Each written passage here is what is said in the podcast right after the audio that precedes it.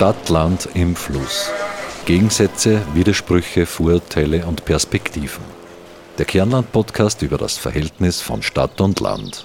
Im Freien Radio Freistadt, auf Radio Froh, diversen Podcast-Plattformen und im Online-Archiv der Freien Radios cba.fro.at.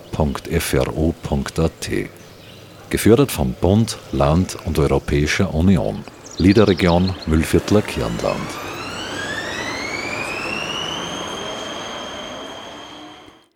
Ball rund, muss in Tor eckig. So kurz und bündig hat der deutsche Trainer Helmut Schulte den Sport beschrieben, der die Massen begeistert, den Fußball. Aber Fußball ist eine Männersache, oder? Herzlich willkommen zu einer neuen Ausgabe von Stadtland im Fluss. Am Mikrofon begrüßt Sie Marita Koppensteiner. Heute widmen wir uns dem Thema Frauenfußball, sowohl bei uns am Land als auch in der Stadt. Fußball ist sowohl was die Anzahl der Clubs als auch die Zahl der Mitglieder betrifft, die mit Abstand beliebteste Vereinssportart in Österreich. Die Zahlen belegen das eindeutig. Ende 2020 waren im österreichischen Fußballbund, dem ÖFB, rund 312.000 organisierte Fußballerinnen und Fußballer registriert. Aber bei näherem Hinschauen zeigt sich ganz deutlich, dass Fußball immer noch eine Männerdomäne ist. Mit 2018 gab es beispielsweise 2528 Kampfmannschaften in Österreich. Davon waren nur 250, also knapp 10 Prozent, Frauenteams. Nach dem überraschenden Einzug des österreichischen Teams ins Halbfinale bei der Frauen-EM 2017 in den Niederlanden erlebte auch Frauenfußball in der öffentlichen Wahrnehmung hierzulande einen kleinen Aufschwung. Aber für diesen Sport brennen tun viele Frauen schon länger. Wir haben mit Katharina Rechtenwald, langjähriger Spielerin der Union Klein München, gesprochen, einem Verein, den es schon seit 1980, also seit über 40 Jahren gibt, und mit Eva Guttenbrunner und Jasmin Mühleder vom USV St. Oswald, einem seit Jahren erfolgreichen Frauenfußballteam aus der Region. Bevor wir aber die drei zu Wort kommen lassen, machen wir einen kleinen Exkurs in die Geschichte des Frauenfußballs. Ersten Aufzeichnungen zufolge gibt es Frauenfußball seit dem späten 19. Jahrhundert. Als Mutterland des modernen Fußballs gilt wie beim Männersport auch England, wo 1894 die ersten Frauenteams gegründet wurden. In den Jahren vor dem Ersten Weltkrieg erlitt der Frauenfußball herbe Rückschläge. Fußball sei ein reiner Männersport, hieß es. Nach dem Ersten Weltkrieg erstarkte der Frauenfußball dann wieder. Die Männer waren ja im Krieg und damit änderten sich auch die Rollenbilder der Frauen. Fußballspielen wurde Frauen wieder möglich. Diese kurze Blütezeit war aber jedoch schnell wieder vorbei. Die englische Football Association schloss beispielsweise 1921 Frauen einfach generell aus. Dieser Ausschluss sollte dann bis 1971 dauern. Die Argumentation dafür war simpel. Frauen sind körperlich nicht für Fußball geeignet und sie gefährden ihre Gesundheit und schränken ihre Gebärfreudigkeit ein. Es gab zwar immer wieder Bemühungen von Frauen, Fußball spielen zu dürfen, aber die wurden mit Platzverboten, mit Sanktionen unterbunden. 1957 zum Beispiel sprach der österreichische Fußballbund ein generelles Verbot für Frauenfußballspiele aus. Dies ging sogar so weit, dass der ÖFB allen Vereinen mit Geldstrafen drohte, sollten sie ihre Spielfelder für Frauenturniere zur Verfügung stellen. Dieses Verbot wurde erst 1971 aufgehoben. Und es sollte noch bis 1990 dauern, bis Österreich ein eigenes Frauennationalteam haben wird. Wirklich mediale Aufmerksamkeit bekam Frauenfußball in Europa bzw. auch in Österreich erst in den letzten Jahren. Der Einzug ins Halbfinale der österreichischen Damen-Nationalmannschaft, der markierte hierzulande auf jeden Fall einen Höhepunkt. Einen Verein, den es in der österreichischen Damenfußballszene schon sehr lange gibt, ist die 1980 gegründete Frauenfußballsektion der Union Kleinmünchen. Katharina Rechtenwald war insgesamt 14 Jahre bei der Union Kleinmünchen aktiv und sie erzählt, wie es zur Gründung Gründung des Frauenfußballteams bei der Union Kleinmünchen kam. Ich habe nachgefragt, weil ich war ja damals nicht dabei, aber die Christel Holzmüller war damals dabei, ähm, die Obfrau von der Union Kleinmünchen und die hat mir das so erklärt, dass damals acht Spielerinnen aus verschiedenen Vereinen, die sie eben vorher schon aufgelöst gehabt haben, äh, ja, nicht aufhören wollten zum Fußballspielen, sondern sie dann einfach gedacht haben, okay, wir suchen uns irgendwo einen Verein, der uns aufnimmt. Das war dann die Union Kleinmünchen. München Und ja, da dann einfach eine Mannschaft gegründet haben und weiter Fußball gespielt haben und auch sehr erfolgreich Fußball gespielt haben. Auch der USV St. Oswald hat ein erfolgreiches Damenfußballteam. Im Vergleich zur Union Klein-München ist ihre Frauenfußballgeschichte aber noch relativ jung. Eva Guttenbrunner ist Gründungsmitglied der Damenmannschaft des USV St. Oswald. Sie schildert, wie es dazu kam. Die Damenmannschaft gibt es eigentlich seit äh, 2008, also da war die Gründung, da haben wir genug Mädels zusammengebracht, die was gesagt haben, passt, sie wollen wirklich regelmäßig trainieren. Ähm, angefangen hat es eigentlich so, dass wir teilweise ähm, Spielerfrauen waren oder einfach äh, Mädelsgruppen, also Freundinnen. Und äh, ja, wir waren halt neugierig, was Burschen machen, ob wir das auch hinkriegen. Und so hat das Ganze eigentlich angefangen, dass wir sich da regelmäßig getroffen haben. Am Sportplatz waren wir sowieso gern. Und dadurch, dass wir dann auch Trainer gehabt haben, die was das unterstützt haben, ist das dann eigentlich ins Laufen gekommen. Genau. Und 2011 haben wir dann mit der Meisterschaft angefangen. Aber auch wenn es in den Nullerjahren schon mehr Damenteams gegeben hat, so ist es immer noch nicht so einfach, gegnerische Mannschaften zu finden. Es hat im Bezirk Freistadt auch eine Damenmannschaft gegeben, die was man ein wenig kennt hat. Das war damals Pregarten. Ähm, und sonst in der Umgebung eigentlich nervt. Und dadurch haben wir gesagt, ähm, wir brauchen natürlich auch Mädels von anderen Gemeinden, die was zubehalten oder auch da mithelfen, weil nur von St. Oswald ähm, oder nur von einer Gemeinde, glaube ich, ist sehr schwierig oder fast auch unmöglich, dass eine Damenmannschaft stößt. Aber ähm, es hat dann gut passt, weil wir Mädels von rundherum waren.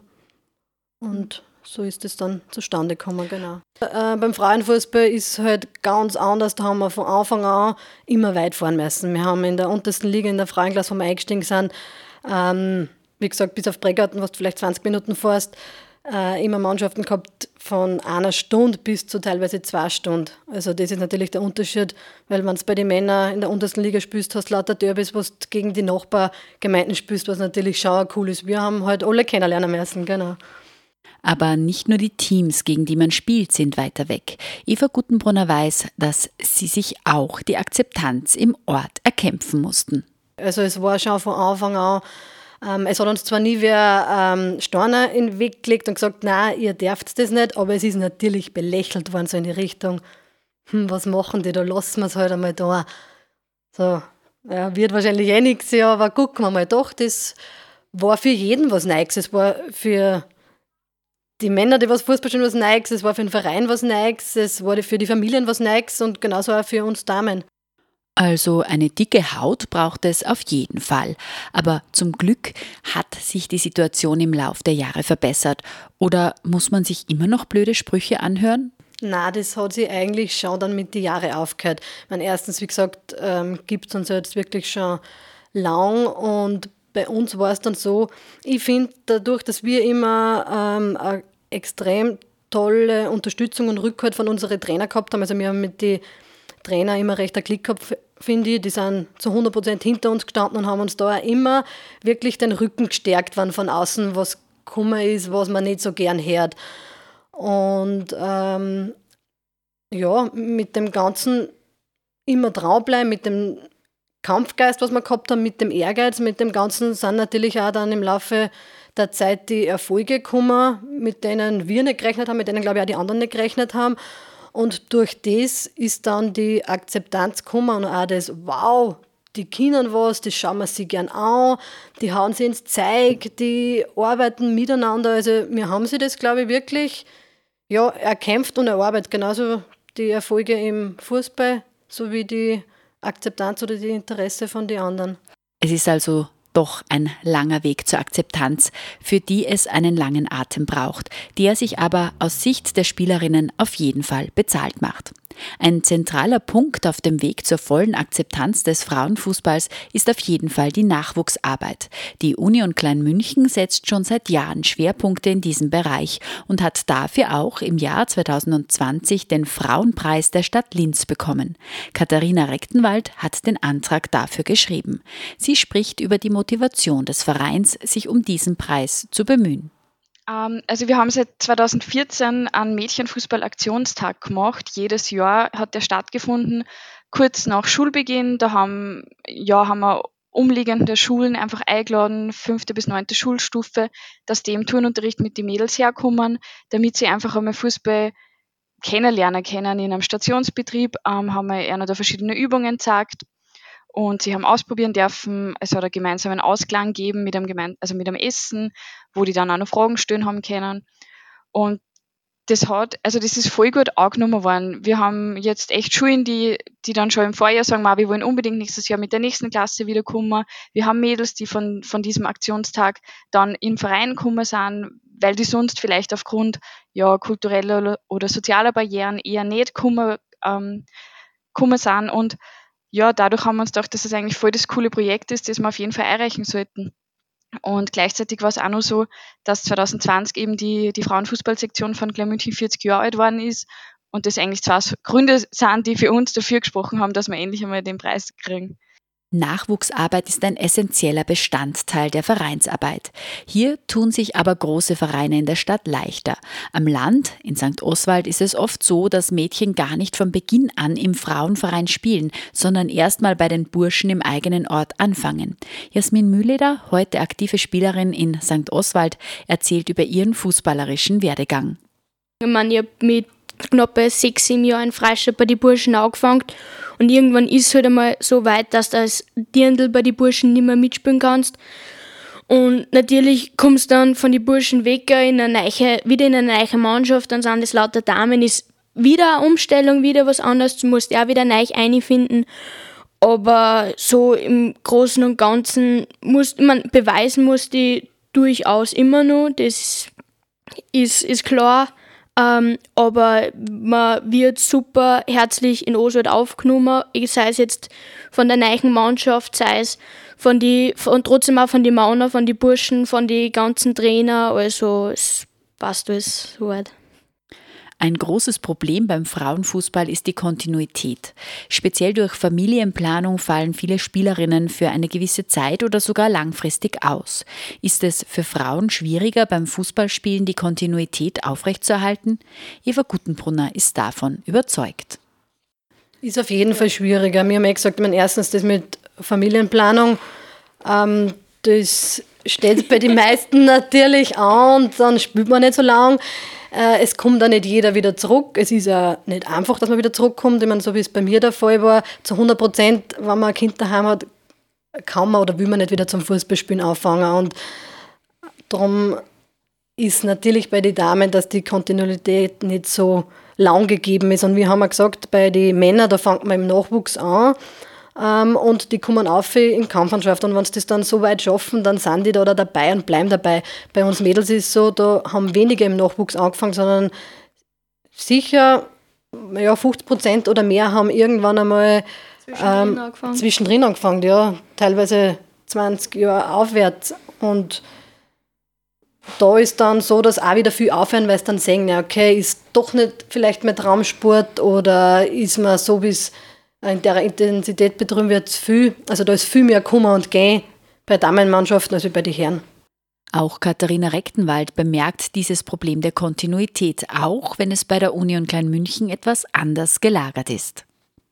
Also bei Kleinmünchen ist es so dadurch, dass es in der letzten, also in den letzten Jahren einfach mehr entwickelt hat, dass die Mannschaft immer jünger worden ist, ist der erste Bruch eigentlich in der A-Mannschaft wenn man jetzt davon ausgeht, dass das wirklich Mädels sind, die, die auch voll dahinter sind und, und dreimal in der Woche im Training sind und da sind, äh, dass der erste Bruch dann ist nach der Matura. Was mache ich? Gehe ich ins Ausland studieren oder, oder auch nach Wien studieren und spiele dann immer weiter? Äh, das ist das. Äh, Familienplanung ist eben dadurch, dass die Mannschaft so jung ist, kaum ein Thema, dass deswegen jetzt jemand ausscheidet. Was beim Frauenfußball am Land sicher erschwerend hinzukommt, ist, dass das Einzugsgebiet für Spielerinnen viel größer ist. Wenn kein Damenfußballteam im Ort ist, dann nehmen Spielerinnen oft erhebliche Anreisewege zum Training auf sich. Für den Nachwuchs ist das natürlich doppelt schwer, weil die Kinder auf den Transport durch die Eltern angewiesen sind. Hat man es da in der Stadt leichter? Davon sind Eva Guttenbrunner und Jasmin Mühleder überzeugt.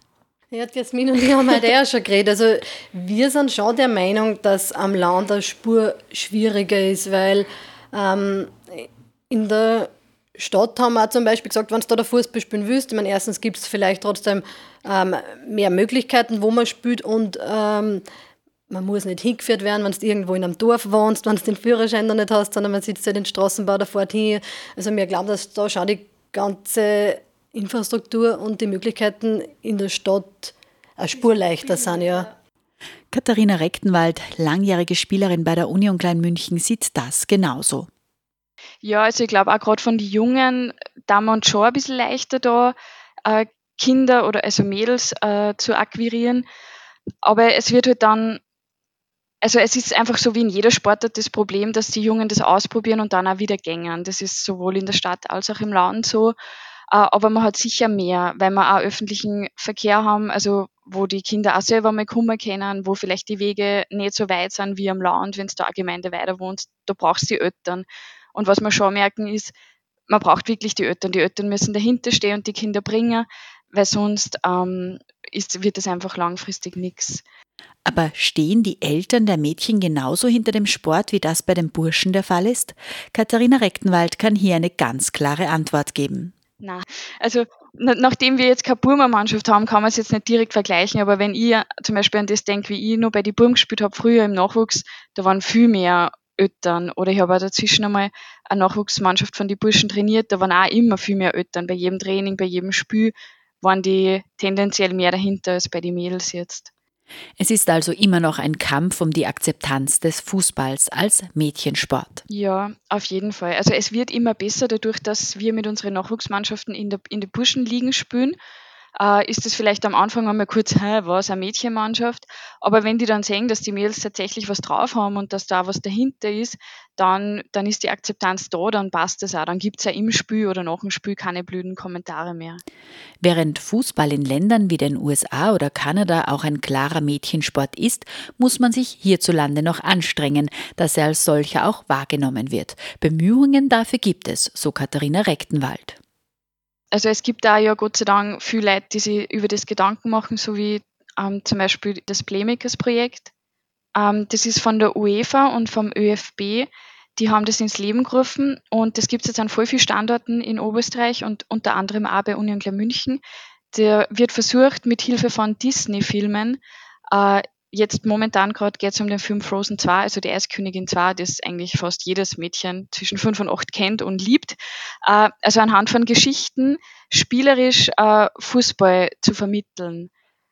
Und ähm, genau, also das ist voll das coole Projekt und das taugt die Mädels auch voll. Nur da ist genauso wie auch beim Nachwuchs einfach schwierig, Mädels zu finden, die da auch dann immer wieder kommen und weil es einfach ein aufbauendes Projekt ist, das heißt, jede Einheit wird einmal gespielt, der ganze Film wird durchgespielt und so versucht man einfach auch schon im jungen Alter die Mädels zu vermitteln, hey, Fußball ist was ganz Normales, Fußball kann jeder spielen, egal ob Bur oder Mädchen. Bei der Jugend muss man also ansetzen, dann verändert sich auch, wie Fußball in der Gesellschaft wahrgenommen wird. Und das ist ein jahrelanger Prozess. Aber gibt es vielleicht auch Unterschiede in der Wahrnehmung des Frauenfußballs in Stadt und Land? Das Land hat ja den Ruf, dass man sich untereinander kennt. Hat man es dann auch als Team leichter, sich in der Bevölkerung zu etablieren? Jasmin Mühleder und Eva Guttenbrunner vom USV St. Oswald sehen hier schon Unterschiede zwischen Stadt und Land man keiner, dass das sagst, okay, man kennt jeden ein wenig, ähm, sage jetzt mal so 50-50, weil wir sind halt trotzdem nicht alle direkt aus Oswald, sondern aus mehreren Gemeinden oder bezirksübergreifend, so wie wir schon mal gehabt haben mit, mit Bodlern-Föhn bzw. mit Vorderweißenbach. Ähm, ja, es ist für Mannschaft selber, glaube ich, sicher ist auf einer Seite eine Unterstützung, weil du sagst, okay, du kennst die und die pushen die, aber es ist ja gleichzeitig auch, sag ich jetzt mal, ein Druck, der auf was, auf eine gewisse Weise auch da ist, weil dann ist halt einfach die Erwartung von den Leuten da, hey, das müssen sie gewinnen oder das müssen sie schaffen und was machen sie als nächster und es ist, es ist ein 50-50, sage ich jetzt mal so meiner Meinung. Man wird eigentlich schon durch das, dass wir Medienpräsenz eigentlich auch in den letzten Jahren große aufgebaut haben. Äh, und äh, mit Facebook sind wir ziemlich aktiv, da haben die Leute das wirklich viel mitgekriegt. Und da, mhm. gell, da wird jeder mal wo angeredet, hey, spielst du bei den Fußballdamen? Und vor allem gerade, wie wir Meister waren sind ja. und aufgestiegen sind in die Oberösterreich-Liga, gehst einkaufen und dann wirst du auch geredet, hey, man sagt das nicht gerade Meister waren, spielst du nicht in Auswahl? Und die haben so, hey, ich kenne die Person nicht einmal. also wir haben schon, sage ich jetzt mal, schon eine gute, große Reichweite, aber...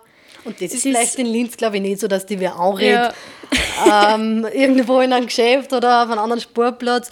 Das passiert da halt am Land mehr, da ist das Ganze familiärer. Man hat auch trotzdem, glaube ich, im Team nur einen extremen Zusammenhalt vielleicht und ja, das, was die Leute mitkriegen, die interessieren sich dann für das und reden die dann halt auch persönlich an. Das lokale Interesse am Frauenfußball kann also durchaus groß sein.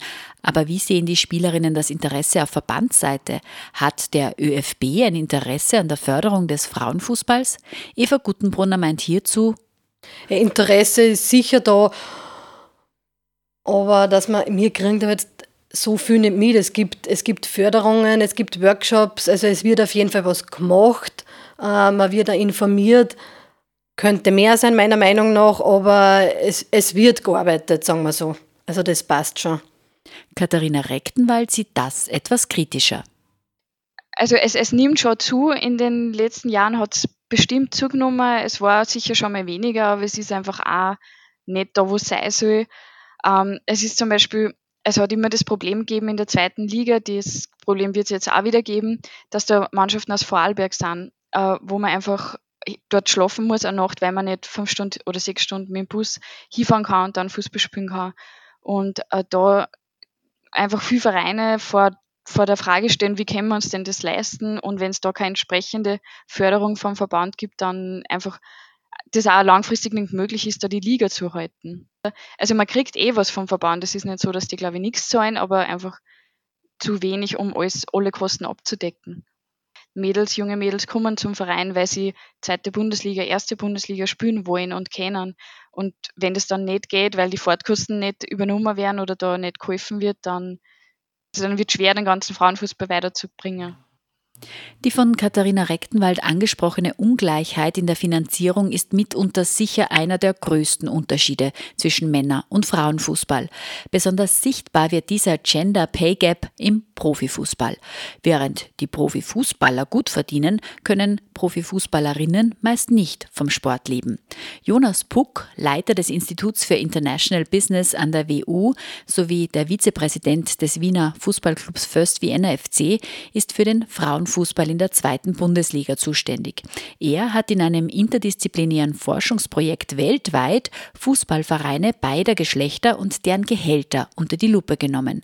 Das bisherige Fazit der noch laufenden Studie Männer verdienen 50 bis 200 Mal mehr als die Fußballspielerinnen derselben Liga. Baustellen gibt es also im Frauenfußball noch genug, sowohl für den kleinen Verein am Land als auch für größere Vereine in der Bundesliga. Was aber alle verbindet, ist die Freude am Sport. Die war bei meinen Studiogästen eindeutig da. Herzlichen Dank an Katharina Rechtenwald, langjährige Spielerin bei der Union Klein München, Eva Guttenbrunner, Gründungsmitglied und Teamleiterin beim USV St. Oswald und Jasmin Mühleder, aktive Spielerin und Mitglied der Teamleitung beim USV St. Oswald. Kommen wir nun zu unserer Rubrik Zurkraste Weggezogene, Zurückgekommene. Heute mit einem Kommentar von Sundus Ibrahim, einer irakischen Frau, die in der Großstadt Bagdad aufgewachsen ist, dann nach Österreich geflüchtet ist und nach fünf Jahren in Freistadt nun in Wien lebt. Zurkraste Weggezogene, Zurückgekommene. Guten Tag, mein Name ist und ist Ibrahim. Ich bin in Bagdad in Irak geboren und bin ich nach Österreich ausgewandert. Ich habe die letzten fünf Jahre in Freistadt mit meiner Familie gewohnt. Wegen der Arbeit sind wir nach Wien umgesiedelt. Unser Leben in Bagdad oder in Irak war unsicher. Auch so konnten wir nicht in Frieden leben, weil wir jeden Moment Angst von den Mafias hatten, die das Land begehrten. Die Frage sollte sein, was ich in Bagdad nicht vermisst. Ich vermisse die Ernährungen an 40 Jahre. Dort bin ich geboren, aufgewachsen, studiert und gearbeitet. Ich vermisse meine ganze bisherige Leben. Wie kann ich meine Kinderheit, meine Jugend, meine Verwandten, Nachbarn, meine Lehrer, Freunde und sogar meine Schülerin vergessen? Ich habe dort fünf Jahre als Lehrerin gearbeitet. Ich vermisse wirklich alle dieses Leben und versuche nicht darüber nachzudenken, um kein Heimweh zu bekommen, das ich nicht besuchen kann. In Freistadt war mein Leben sehr schön.